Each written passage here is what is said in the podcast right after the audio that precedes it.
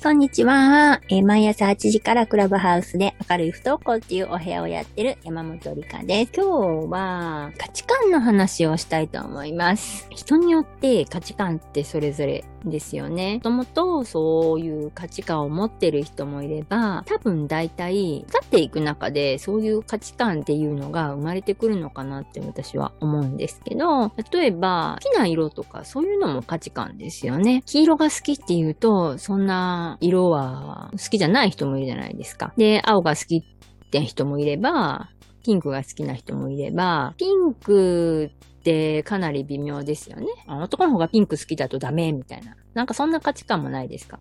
ピンクの服を着る男の子とかね、あんまり見たことがない。それもその価値観がね、ピンクは男の子着るもんじゃないみたいな価値観がありますよね。例えばランドセル、赤いランドセル持つって言ったらね、それは絶対に男の子は持てない。でも、うち娘黒のランドセルですよ。だからその価値観、それ人それぞれが持ってるもので、それを無理無理強制しようとする。その他の人の価値観に合わせようとするところが多いのかなっていうふうに思ったり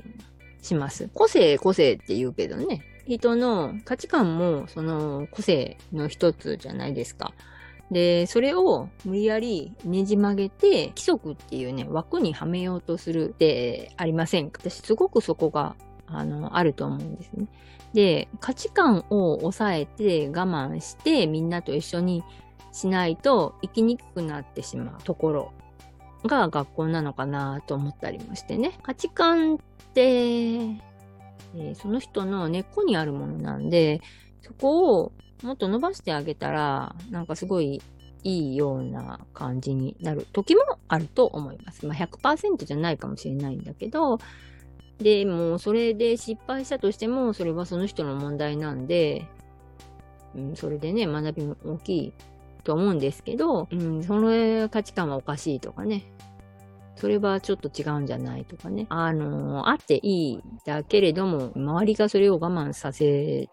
るのはどうかなっていうふうに思います。過去に小さい時とかね、いろんな価値観があるじゃないですか。例えば靴下を違う靴下で履いていきたいって言われたらどうします？ねえ。めっちゃいい考えやん。2種類好きなの履けるね。って言える大人はあんまりいないと。それをね、幼稚園とか小学校とかに履いていきたいって言ったらね、まあほぼ85%、90%の人は止めますよね。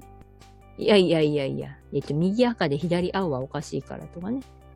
なると思うんですけど、でも、うん、その例はそんな大したことじゃないと思いませんか？どっちでもいいやん、みたいな、なんかね、どっちでもいいなら、その子が決めたらいいし、それで履いていって、もうめっちゃ良かった。って思ったら、またそれ履いていけばいいし、いや、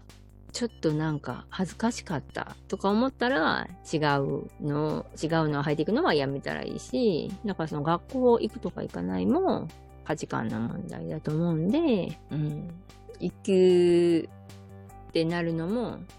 行かないってなるのも、その子が持ってる価値観ですよ。